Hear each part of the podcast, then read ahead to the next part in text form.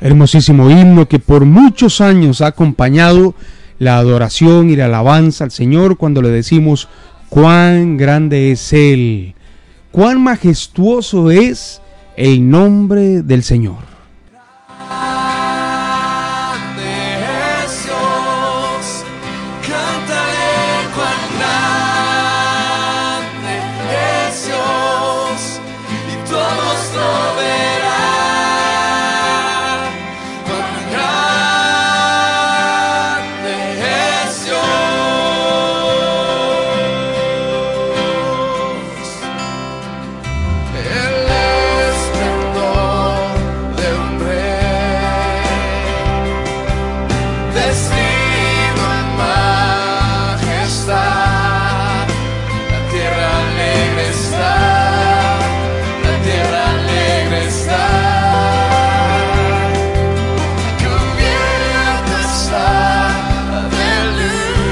Maravilloso, ¿verdad? Cuando nosotros cantamos y adoramos al Señor de esta manera y le decimos cuán grande es Él, cuán hermoso es, vestido en majestad.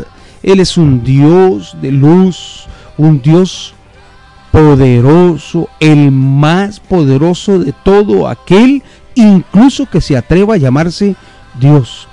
Por encima de todas las cosas, por encima de todo, tú estás Puede levantar sus manos allí y decirle, Señor, te amo, Señor, te bendigo, te adoro. Señor, glorificado es tu nombre. Gracias, oh buen Señor, porque sin merecerlo me escogiste, me llamaste. Señor, cuidaste de mí, limpiaste mis heridas, sanaste mi vida. Señor, gracias porque sin merecerlo soy hijo tuyo, Señor, y heredero a través de Cristo y por Cristo de todas las bendiciones. Qué maravilla, Señor, saber que tengo al Dios verdadero que mora y habita en mí. Y que aun y cuando hayan aflicciones, aun y cuando hayan adversidades, aun y cuando hayan problemas, tú estás conmigo aunque ande en valle de sombra de muerte, no temeré mal alguno. Aunque ande en valle de sombra, usted puede decirlo así, no temeré mal alguno, porque tú, oh buen Señor, estás conmigo. Es una afirmación maravillosa cuando usted dice seis versículos de este salmo tan famoso. Jehová es mi pastor. Dígalo, nada me faltará. En lugares de delicados pastos me hará descansar. Junto a aguas de reposo me pastoreará. Confortará mi alma. Ay, qué lindo. Me guiará por las sendas de justicia por amor de su nombre en lugares de delicados pastos, dice el versículo 2, me hará descansar. Esto quiere decir que nuestra vida agitada, nuestra vida llena de problemas, antes de venir al Señor teníamos una vida convulsa, una vida llena de problemas, de circunstancias, de difíciles, de conflictos, de guerras entre familia, de guerra con vecinos, de guerra con el pulpero, de guerra con, con el amigo, de guerra con la amiga. No, no, teníamos una vida desordenadísima. Y no había paz. Es que cuando usted viene a los pies del Señor, usted puede decir, nada me faltará. Y no solo estamos hablando de, de dinero, estamos hablando que Él suple todas nuestras necesidades físicas, emocionales y espirituales. Nada nos hace falta. Y nos lleva a lugares de delicados pastos para poder descansar. Y junto a aguas de reposo me pastoreará. Aguas tranquilas para poder ser pastoreados allí. Confortará nuestra alma, nos guiará por las sendas de justicia por amor de su nombre. Y aunque andemos en valles de sombra o de muerte, no temeré mal alguno, porque tú estás conmigo.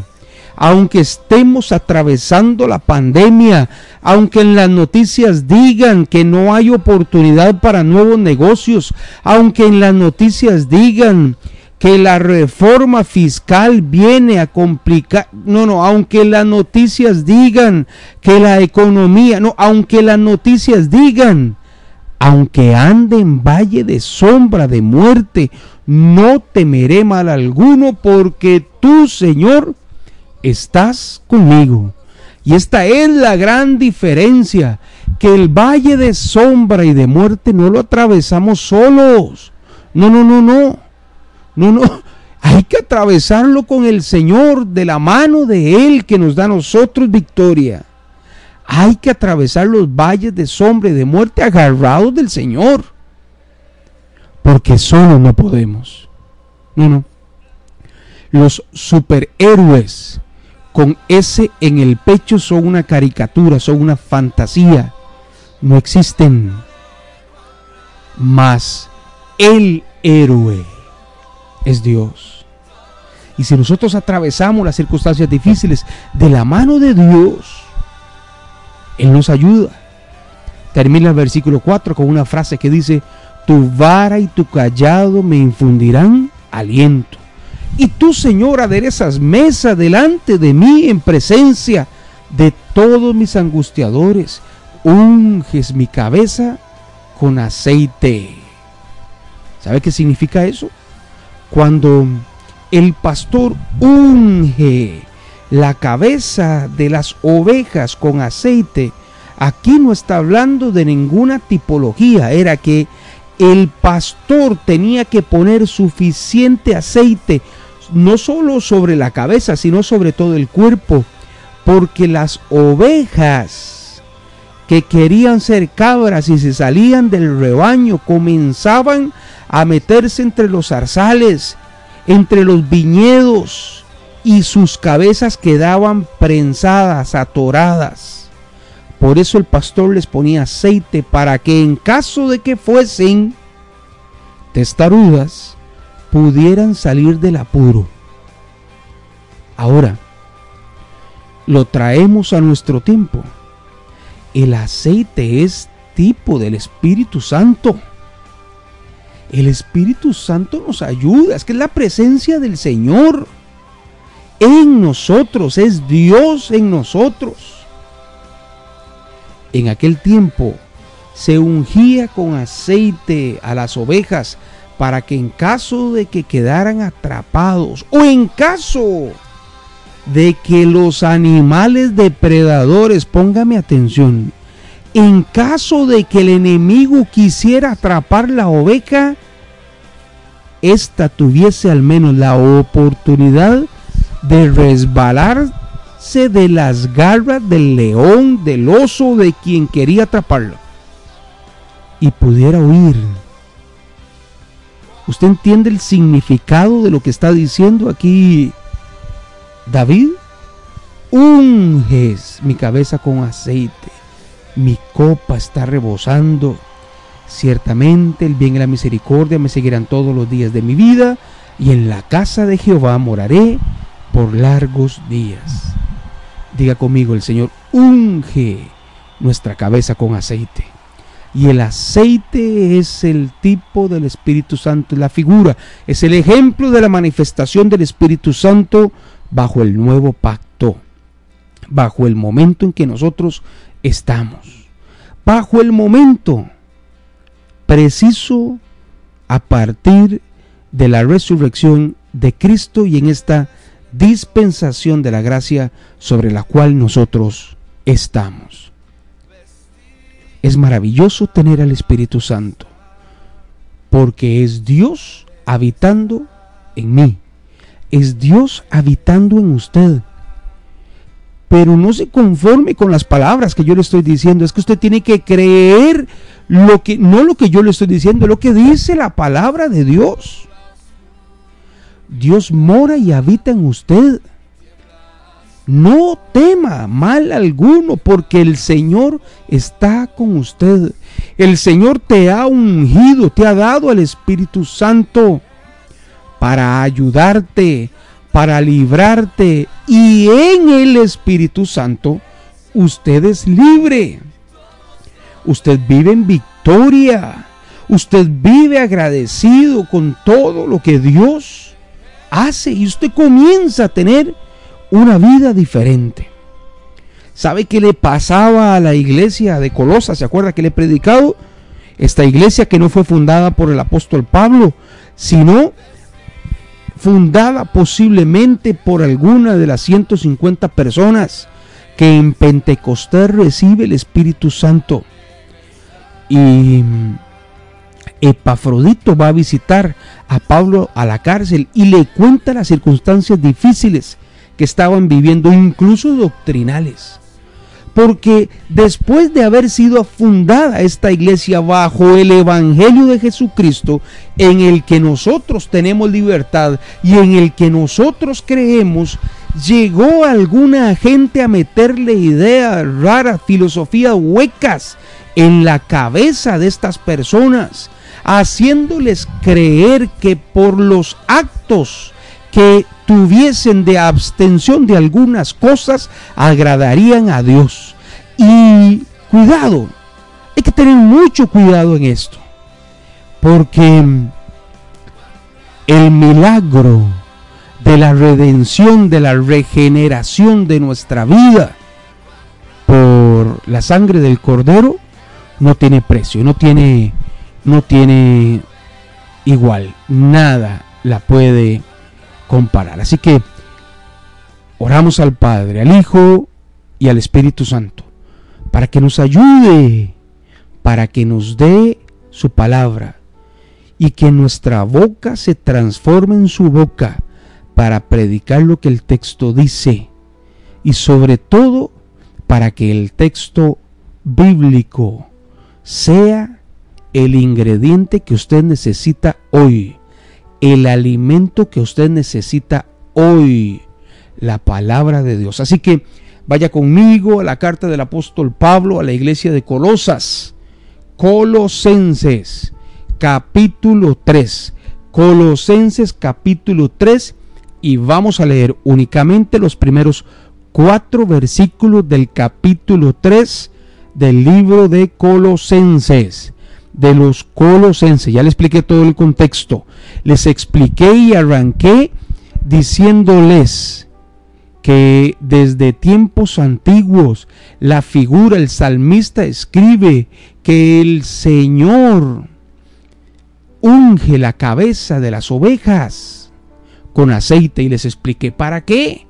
Para que tuviese la oveja la oportunidad de librarse de todo enemigo el aceite, pero que en este nuevo pacto, en este tiempo en el que estamos, el aceite simboliza al Espíritu Santo y que es el Espíritu Santo el que nos hace libres, el que nos ayuda, el que nos da fortaleza, el que nos da sabiduría para poder enfrentar tiempos difíciles. Y escribe el apóstol Pablo de la siguiente manera y les dice a ellos, si pues, si pues, perdón, habéis resucitado con Cristo, buscad las cosas de arriba. Si ustedes han resucitado con Cristo, entonces busquen las cosas de arriba, donde está Cristo sentado a la diestra de Dios. Si usted ya resucitó con Cristo, quiere decir que antes usted murió con Cristo. ¿Me entiende lo que le estoy diciendo? Y morir con Cristo, recuerde que se lo he explicado, no es una frase literal. Es morir al viejo hombre. Morir a la vieja mujer, no a la mujer vieja, eso es otra cosa, al viejo hombre y a la vieja mujer que tenían una pasada manera de vivir conforme a la carne. Entonces el apóstol aquí le dice, Y nos dice por ende a nosotros que si nosotros decimos que somos cristianos, quiere decir que ya nosotros morimos a la carne y por tanto resucitamos con Cristo buscando las cosas de arriba, donde está Cristo sentado a la diestra de Dios. ¿Qué era lo que pasaba, amigos y amigas? Que en esa época, como les dije, venía gente a meterle extras al Evangelio. Venía a meterle adiciones al Evangelio porque no podían entender que el milagro absoluto de Dios al enviar a su Hijo en la cruz nos hizo a nosotros libres. Libres, diga conmigo, libres. Y por tanto toda acta de los decretos quedó clavado en la cruz. Es que toda acta de los decretos que había en contra nuestra quedó clavada en la cruz. Somos libres. ¿Qué les hacían hacer los falsos maestros de aquella época a quienes habían recibido primero el Evangelio y luego comenzaron a recibir doctrina extra, según ellos, para agradar más a Dios. Dice Colosenses 2 a partir del 16, por tanto, nadie os juzgue en comida o en bebida, o en cuanto a días de fiesta, luna nueva o días de reposo. Porque llegaron judaizantes que les decían, ok, está bien, pero además de Cristo, usted no puede comer estas cosas. Usted no puede comer cerdo, no puede comer de este tipo de animal, no puede y no puede, no puede hacer esto, no puede hacer lo otro y comenzaron a meterle religiosidad de la que ya Cristo a nosotros nos hizo libres. Ustedes no pueden beber de esto. ¿No he escuchado personas que le dicen a usted así? O en cuanto a días de fiesta, hay que celebrar este día porque es la fiesta del pueblo de Israel, la fiesta de los tabernáculos y entonces los cristianos celebramos la fiesta de los tabernáculos o la fiesta del Yom Kippur. no, no, eso no es nuestro. A partir de Cristo ya pasó. ¿Usted entiende lo que le estoy diciendo? Pero que no, estoy, no soy yo el que lo estoy diciendo, es la palabra de Dios. Búsquelo. Colosenses 2.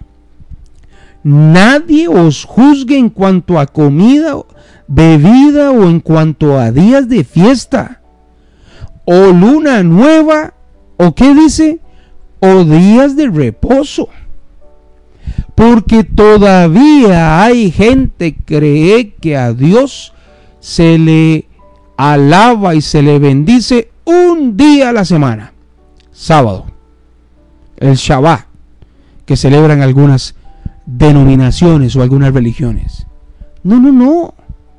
Nosotros ya tenemos a Cristo en nuestro corazón y lo celebramos todos los días. Nadie os juzgue en cuanto a comida, en cuanto a bebida, en cuanto a días de fiesta, luna nueva o días de reposo. Todo lo cual es sombra de lo que ha de venir, pero el cuerpo es Cristo. Cristo. Nadie os prive, dice el versículo 18 del capítulo 2 de la carta del apóstol Pablo a los colosenses, nadie os prive de vuestro premio, afectando humildad y culto de ángeles, entremetiéndose en lo que no ha visto, vanamente hinchado por su propia mente carnal y no haciéndose de la cabeza en virtud de quien todo el cuerpo, nutriéndose y uniéndose por las coyunturas, ligamentos, crece con el crecimiento que da Dios. Pues si habéis muerto con Cristo en cuanto a los rudimentos del mundo, ¿por qué? Como si vivieseis en el mundo os sometéis a preceptos tales como, escuche, no manejes, ni gustes, ni aun toques. Y está entre paréntesis, claro, en conformidad con los mandamientos y doctrinas de los hombres. Cosas que todas se destruyen con eso tales cosas tienen a la verdad cierta reputación de sabiduría en culto voluntario. Es decir, si no hagamos esto, no hagamos esto, tiene su recompensa, porque usted está sacrificando el cuerpo, pero, pero, no tiene valor alguno contra los apetitos de la carne. Y ahí viene el capítulo 3. Si usted ha resucitado en Cristo, busque las cosas de arriba, donde está Cristo, sentado a la diestra de Dios. Ponga la mirada en las cosas de arriba y no en las de la tierra. Otra vez, ponga su mirada en las cosas de arriba y no en las cosas de la tierra. Le repito para que le quede claro. Ponga su mirada en las cosas de arriba y no en las de la tierra. Pero pastor, es que es muy difícil. Yo veo las noticias. Pastor, es que mi vecina viene y me cuenta. Pastor, es que... Sí, claro, es difícil porque usted está poniendo su mirada en las cosas de la tierra, en las cosas que son banales, en las cosas que son carnales. Usted está prestando su oído a gente que no tiene una relación directa con Dios, que no ha sido transformado, regenerado por la sangre de Cordero, alguien que no ha nacido de nuevo, aún aunque sea cristiano. Porque si usted presta sus oídos a gente que no ha sido exaltada de manera en la que Dios a nosotros nos exalta, haciéndonos libres, usted está escuchando a las personas equivocadas. ¿Entiende lo que le estoy diciendo? El apóstol dice, pongan la mirada en las cosas de arriba, no ponga su mirada en las cosas de la tierra. Mire, el mundo no puede predicar de Dios porque no lo conoce, no entiende. Las cosas que son espirituales no son dadas a conocer por el mundo, pero la Biblia nos enseña que nosotros no juzguemos al mundo a los malos, Dios les hará juicio. Nosotros seamos ejemplo para ellos. Tal vez, dice la palabra, se conviertan. Pero no peleemos contra quienes todavía no les han abierto los ojos espirituales. Usted y yo antes Teníamos los ojos cerrados. Mas por la gracia del Señor, nuestros ojos fueron abiertos, no para que veáis y pongas tu mirada en las cosas de la tierra, porque si usted pone su mirada en las cosas de este mundo, es desalentador salir a la calle. Es desalentador levantarse todos los días.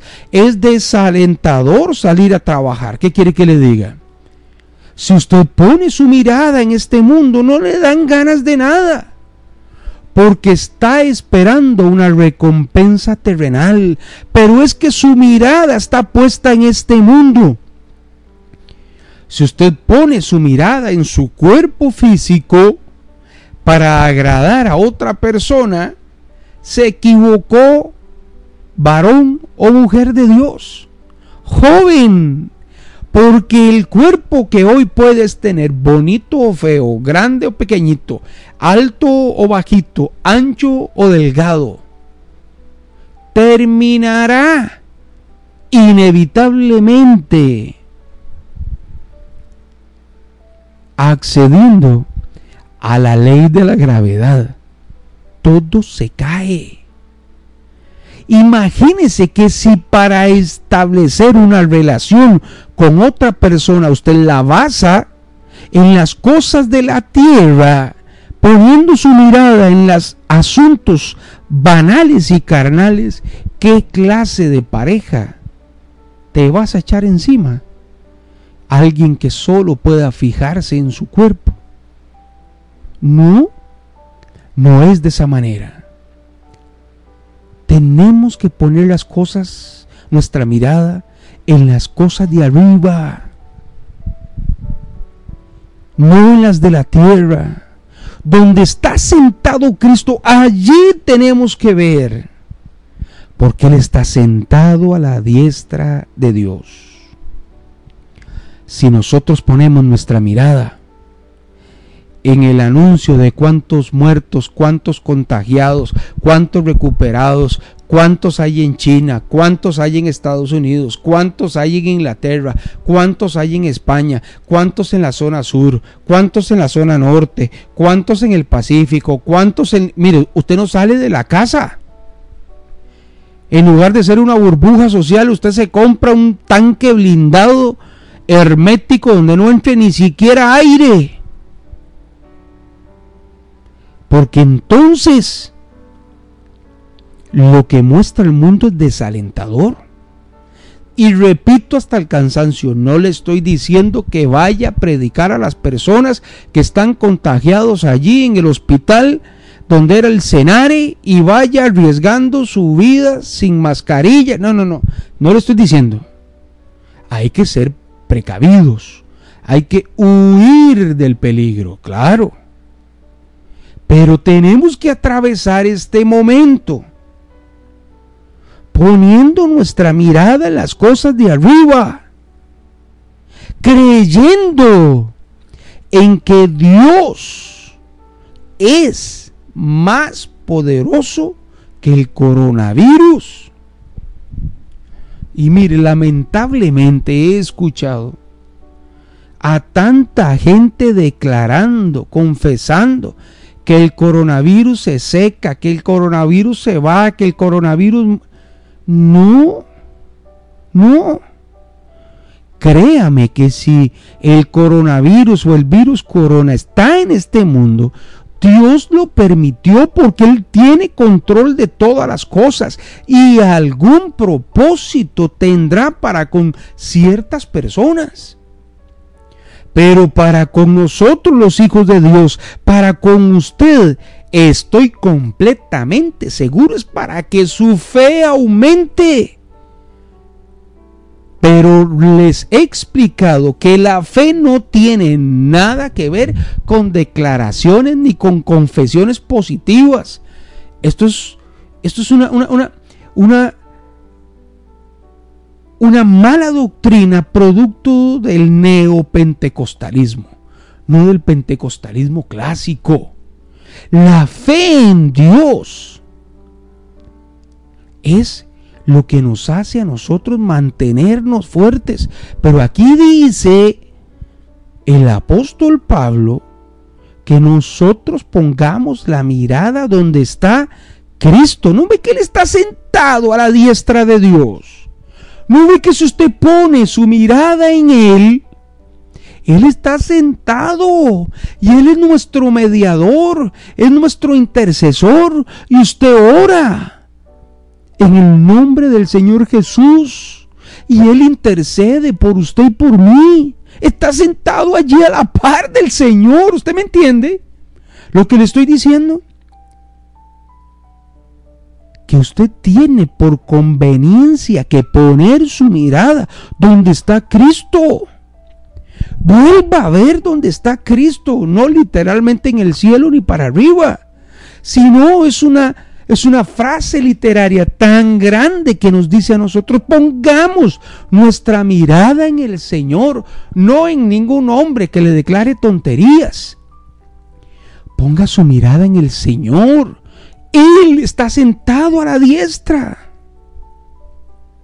Si nosotros morimos a nuestra vieja manera de vivir, y hemos resucitado con Cristo, entonces pongamos nuestra mirada en Él.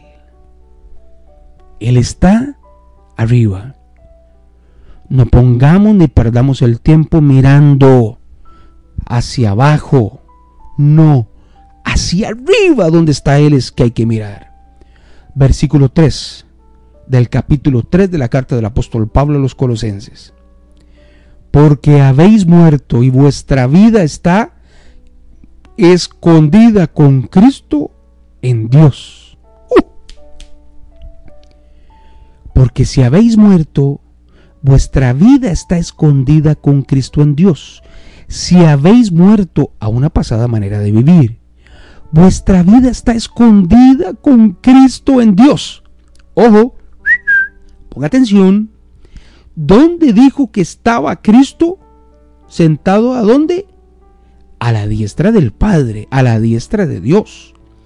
Y aquí dice que si usted murió a su vieja manera de vivir, su vida está escondida. ¿Dónde? Con Cristo. ¿Dónde? En Dios. Allí. Papito, mamita, allí estás. Sí. Sí. Versículo 4.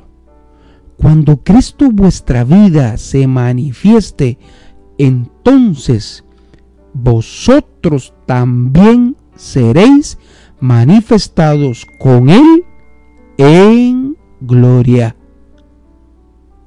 ¿Me está escuchando?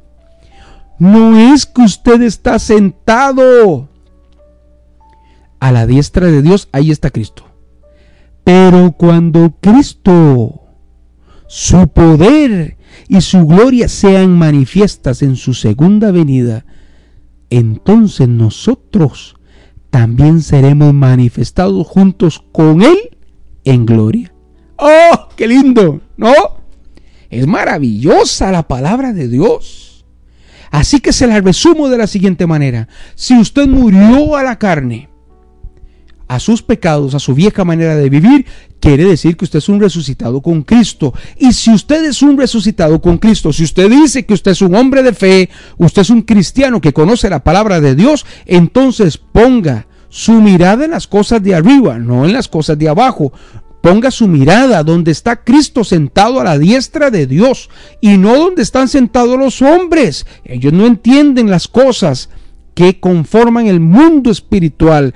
Cuando Cristo venga, usted va a ser manifestado junto con Él para poder ocupar el lugar que Dios tiene para cada uno de nosotros. Así que ponga su mirada en Dios. No ponga su mirada en los hombres ponga su mirada en Dios. Le repito, no ponga su mirada en esta tierra. Esta tierra nos da mensajes negativos todos los días. Es desalentador estar en este mundo y poniendo nosotros nuestra mirada en el mundo. Es mejor, como dijo el salmista, ¿se acuerda? Jehová es mi pastor, nada me faltará. ¿Por qué? En lugares de delicados pastos me hará descansar. Junto a aguas de reposo me pastoreará, confortará mi alma. Y aunque ande en valle de sombra o de muerte, no temeré mal alguno, porque tú estás conmigo. Esa es la gran diferencia. Mientras nosotros ponemos la mirada en el hombre, en las cosas banales, en las circunstancias que nos tocan vivir, estamos perdidos. Pero como David, si nosotros ponemos nuestra confianza en el Señor, aunque andemos en valle de sombra o de muerte, no temeremos mal alguno, porque el Señor unge nuestra cabeza con aceite, ya le expliqué, el Espíritu Santo ya fue dado a nosotros, y es el que nos da la fortaleza el que nos da la sabiduría, el que nos guía, el que nos ilumina para poder seguir adelante. Para poder nosotros seguir en este caminar. Para poder nosotros darle siempre toda honra, toda gloria al único que vive y reina por todos los siglos de los siglos. Amén ¿Sí? Diga así. Amén y amén. Gloria al Señor.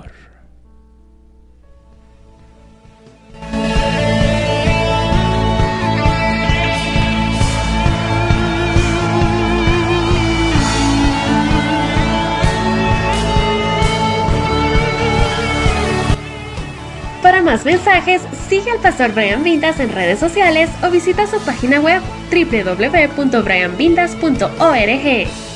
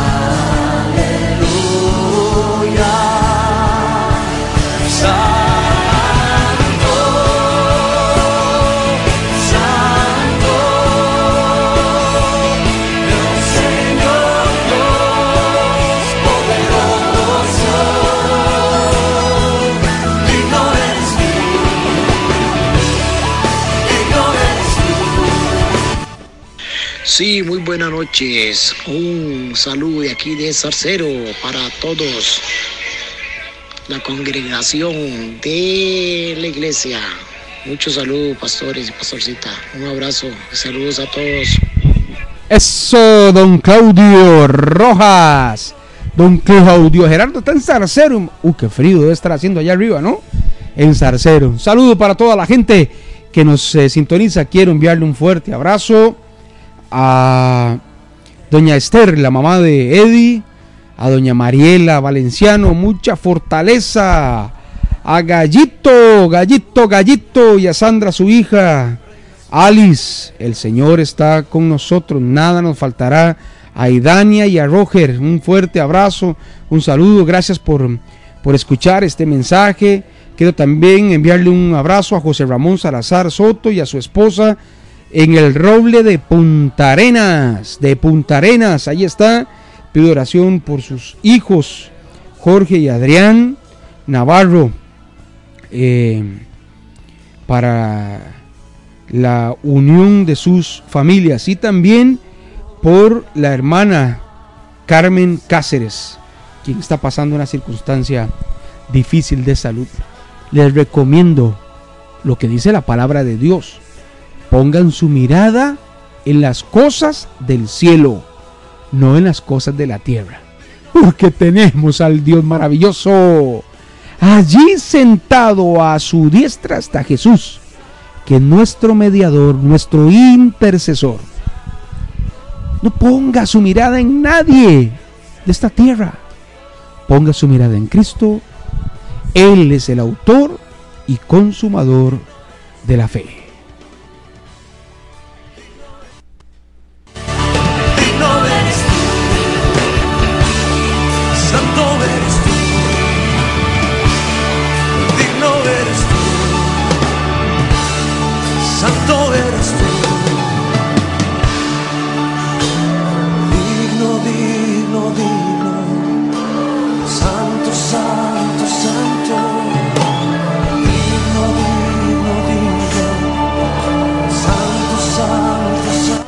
Linda foto me manda Isabel. Mire, justo lo que estábamos predicando, Isita. ¿eh? Pongamos nuestra mirada en Jesús. Eso, Isa. Eso es justamente lo que estábamos predicando. Un abrazo, mi querida Isita. Hay que ver cuándo vamos por esos apretados. ¿ah? Hay que ver cuándo vamos por esos apretados. Eh, ¿El qué? ¿Y los tamales? Dice Ingrid que si le guardó tamales. ah, Nati. Es Nati. Ah, un abrazo para Nati allá en Estados Unidos. Bueno, muy bien, muy bonito. Nati, te mandamos un gran abrazo, Ingrid y yo, a tu esposito y a tus preciosos hijos. A tus preciosos hijos. Es una maravilla conocerles, es una maravilla saber de ustedes y que están allí progresando fuertemente, valiente, conectados con la mirada puesta en las cosas de arriba, no en las cosas de la tierra. Eso nos hace a nosotros diferente, ¿no? Qué maravilla es la palabra de Dios. Pastores, que viera que yo me siento triste, pastor, estoy tan deprimido. Estás poniendo tu mirada en las cosas de la tierra. Pastores, que viera que qué difícil. Pastores, que viera que qué dolor. Viera que es que los médicos me dijeron. Vieras que es que el economista que salió en la televisión dijo que no, no, estás poniendo tu mirada en las cosas de la tierra. No estás poniendo tu mirada en las cosas de arriba. Donde está Cristo sentado a la diestra del Padre. ¿Se imagina? Desperdiciar semejante oportunidad de que Cristo está sentado allí y le habla al oído. Yo me lo imagino así, perdónenme, pero me lo imagino así, diciendo, Padre Celestial, mire, allí Isabel está clamando, está pidiéndote esto y esto y esto y le está intercediendo. Ayudémosla. Démosle lo que necesita. Démosle. Y nosotros desperdiciamos esa oportunidad por hacerle caso al psicólogo, a la psicóloga, al psiquiatra, al economista, al consejero, al coach de... No, no, ponga su mirada en las cosas de arriba. Ponga su mirada en las cosas que realmente valen la pena. En las cosas que tienen eternidad. En las cosas que glorifican al Padre. El Señor Dios poderoso, digno eres tú, digno eres tú. Dígale que sí, que ahí está la piña que se va a comer conmigo. Y con ¿Y yo- usted yo también, porque Ah, solo bueno. hay una. Ah, bueno, ah, solo una piña le quedó de las 86 piñas que hizo Isa y no guardó ninguna para nosotros. Oiga, doña Ingrid, bueno, para usted sí. A mí, si la piña trae dos, si usted se come un tamaliza otro, ya quedé yo fuera. Bueno, visita, no hay ningún problema, yo con el café. Un gran abrazo, que el Señor les bendiga a todos y cada uno de ustedes. Será hasta mañana, si Dios así lo permite. Recuerde, al ser en punto a las 6 de la tarde, nos conectamos para glorificar al Señor y aprender de su palabra e instruirnos tal y como Él lo mandó. Que Dios les siga bendiciendo.